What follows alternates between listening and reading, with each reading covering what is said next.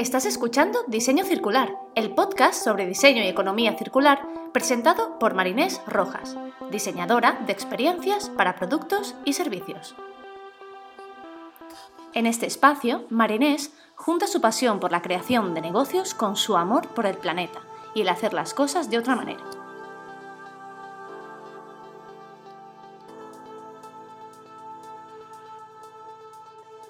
Hola, hola, bienvenidos y bienvenidas al episodio número 11 de Diseño Circular. En el episodio anterior hablábamos de cómo diseñar productos digitales sostenibles. Y es que cuando hablamos de diseñar productos o servicios circulares, lo primero que nos viene a la cabeza es pensar en marcas que cuidan el medio ambiente, que son verdes, que son eco, bio, natural, friendly de todas las maneras posibles con el mundo. Pensamos en prados, en animales felices, imágenes de bosques. Pero hay que tener mucho cuidado con esto porque entre decirlo y realmente hacerlo hay un buen trecho. Hoy os quiero hablar de una práctica que se sigue aplicando mucho y con el que muchas empresas siguen aumentando sus beneficios económicos sin importar el precio. Hoy os hablaré del greenwashing.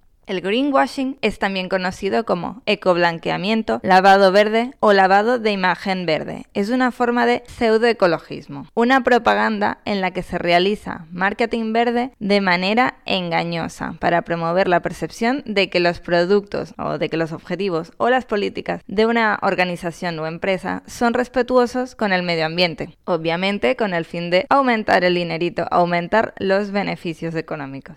Esto puede ir desde el producto hasta, por ejemplo, el propio funcionamiento de la empresa, sin realmente introducir cambios significativos en las políticas ambientales. Es decir, el greenwashing consiste en presentar productos o las mismas empresas como respetuosos con el entorno sin realmente serlo es aplicado en todos los sectores y viene de todas las maneras posibles, desde cambiar el nombre, una etiqueta, un eslogan, hasta campañas publicitarias multimillonarias que retratan a empresas altamente contaminantes como respetuosas con la naturaleza. Dentro de la práctica del greenwashing existen varios tipos. Ahora os hablaré de cada uno. Dentro del greenwashing tenemos lo que es el marketing verde. Esta es la estrategia más utilizada por las empresas, es aquella que utiliza colores verdes, imágenes de paisajes, entornos naturales, para dar a entender al consumidor que son respetuosas con el medio ambiente, aunque no hayan introducido ningún cambio en sus políticas internas. Seguro que os suena haber ido al supermercado o al mercado y ver este tipo de productos. Leches con vacas felices en la caja,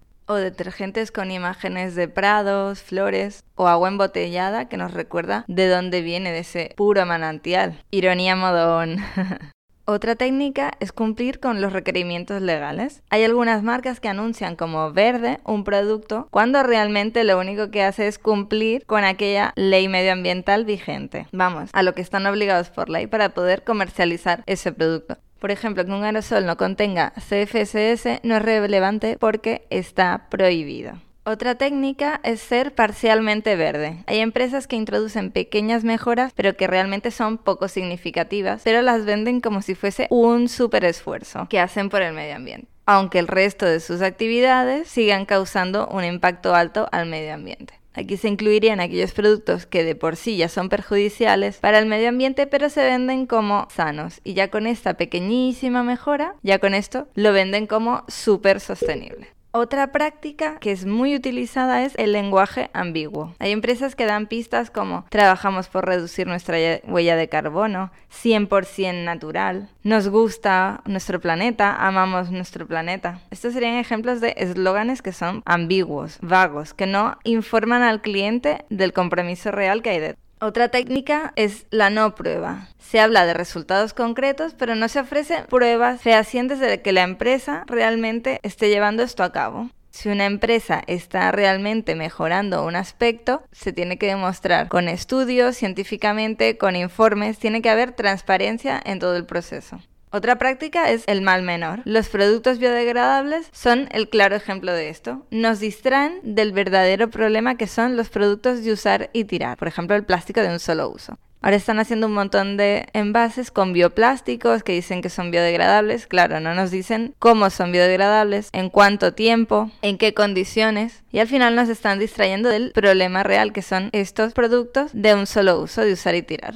Y la última técnica es la de desvirtuar resultados y mentir. Esta ya es la peor de todas. Y es que las organizaciones mienten o tergiversan sus resultados en cuanto a políticas medioambientales. Incluso utilizan sellos para los cuales no están certificados. Como en cada episodio, la teoría queda más clara si os explico algún ejemplo. Hoy os traigo unos ejemplos de greenwashing para que veáis las diferencias y hasta dónde se puede llegar.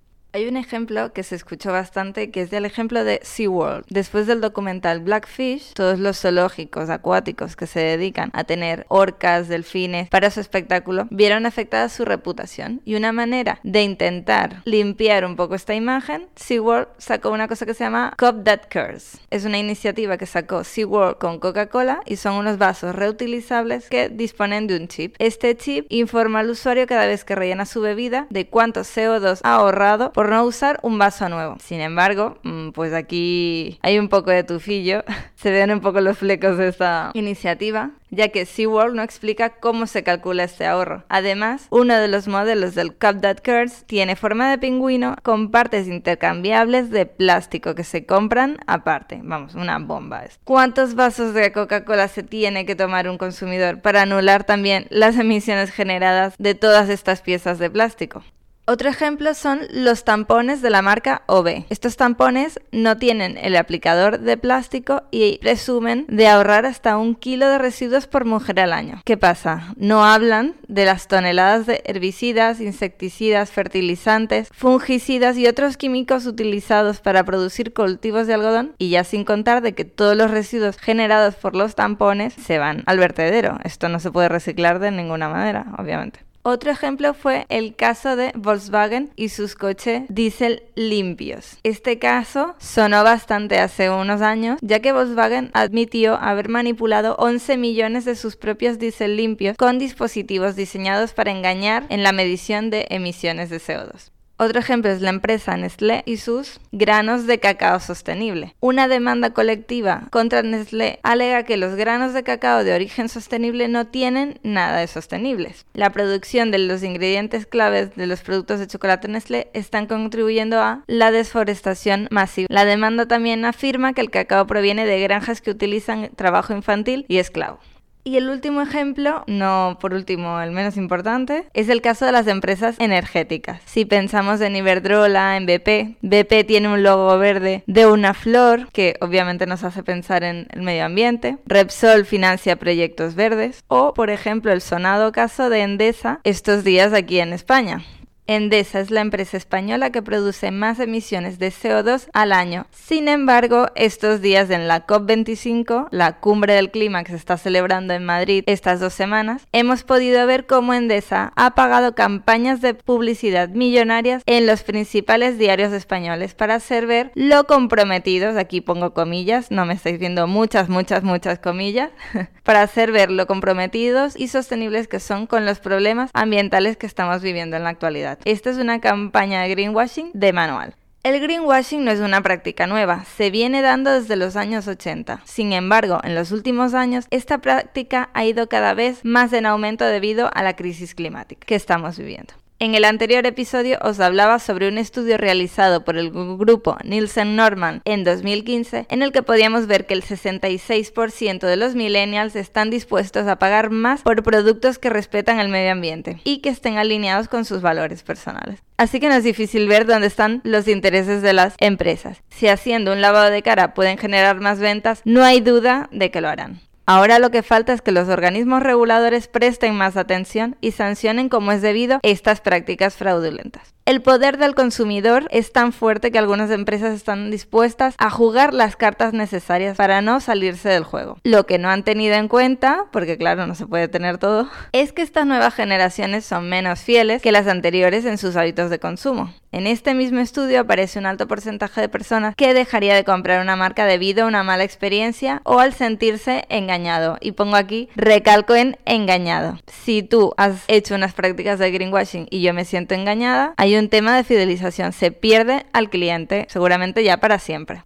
Para recapitular un poco, el greenwashing es una práctica que se aplica para reparar la percepción pública de la marca de una empresa, aumentar el beneficio económico, subirse a la ola de empresas que dicen cuidar el medio ambiente, influir y engañar al consumidor a la hora de tomar decisiones de compra. Y, por supuesto, hacer daño a empresas que realmente sí lo están haciendo bien, ya que cuando se descubre un caso de greenwashing hay grupos de consumidores que pierden la confianza en este tipo de productos o servicios. ¿Cómo podemos evitar caer en un caso de greenwashing? Lo primero, informarnos, preguntar, leer. Si tenemos una duda, informarnos. Cuando vayamos a comprar, preguntarnos cuál es el impacto de ese producto en el ambiente, desde su obtención hasta el final de su vida útil. Mirar siempre la lista de ingredientes de un producto. Que uno de sus ingredientes sea ecológico, obvio, no significa que el producto al 100% no sea dañino para el medio ambiente. Y cuidado con frases del tipo natural, verde, cuidamos del planeta, 100% origen vegetal. Todas estas cosas son para estar alerta. Si vemos que un producto es sospechoso, desconfiar y confiar en los certificados aprobados por la Unión Europea para designar los productos eco y bio. Los consumidores responsables e informados son el peor enemigo de estas empresas y por eso es muy importante que sigamos creciendo, formándonos para tomar mejores decisiones y comprar en aquellas empresas que realmente sí están haciendo las cosas bien. Cuando estéis diseñando productos y servicios, no caigáis en lo fácil y en el engaño del greenwashing. Pensad en el triple impacto, sociedad, negocios y medio ambiente. El dinerito es importante para que la empresa sea sostenible, ya lo hemos hablado en diferentes episodios, pero recordad que hay personas dispuestas a pagar más por productos realmente respetuosos con el medio ambiente, así que no perdáis la oportunidad de impactar de forma positiva y hacer las cosas bien. Me gustaría acabar hoy con un proverbio indio que creo que está muy muy relacionado con esto que hemos estado hablando hoy. Solo después que el último árbol se ha cortado, solo después que el último río haya sido envenenado, solo después que el último pez haya sido atrapado, solo entonces nos daremos cuenta que no nos podemos comer el dinero. Bueno, espero que con esta última frase os haga reflexionar y mucho cuidado con el greenwashing. No lo hagáis y no caigáis en él. Y hasta aquí el episodio de hoy de Diseño Circular. Si queréis saber más información de cómo he llegado hasta aquí, quién soy y qué puedes hacer tú, accede a mi web marinesrojas.com. Y si te ha gustado, no olvides suscribirte y valorar el episodio. Tu feedback es bienvenido y me ayuda muchísimo a seguir aprendiendo, crecer y ofrecerte el mejor contenido. Puedes escuchar Diseño Circular desde las principales plataformas de podcast como Spotify, Apple Podcast, Google Podcast, iVoox, Anchor y en mi web marinesrojas.com. Si quieres contactarme, escríbeme a hola@marinesrojas.com o por LinkedIn. Y recuerda, si la vida es circular, ¿por qué todavía pensamos de manera lineal? Nos vemos el próximo viernes. Un abrazo.